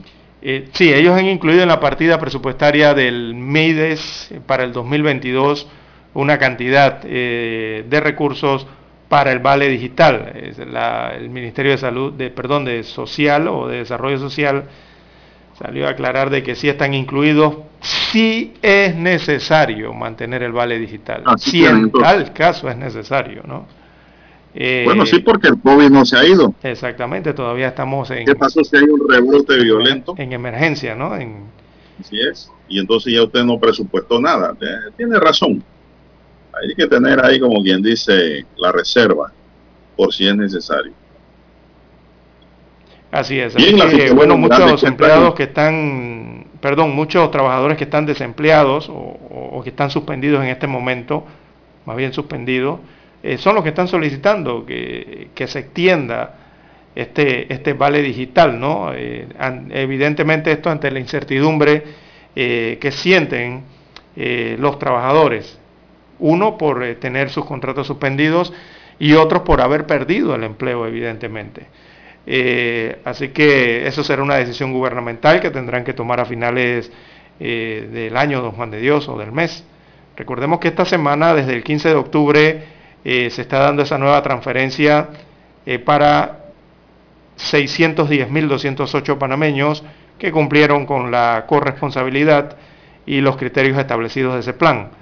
También eh, se incluye a trabajadores con contratos suspendidos y también a artesanos a nivel eh, nacional. Son los que estarán cobrando entre este, este desde el 15, perdón, hasta el 15, creo que hasta el sábado estarán desembolsando el vale digital. Eso según su número de cédula, los que tienen beneficios eh, corresponderán los días, ¿no?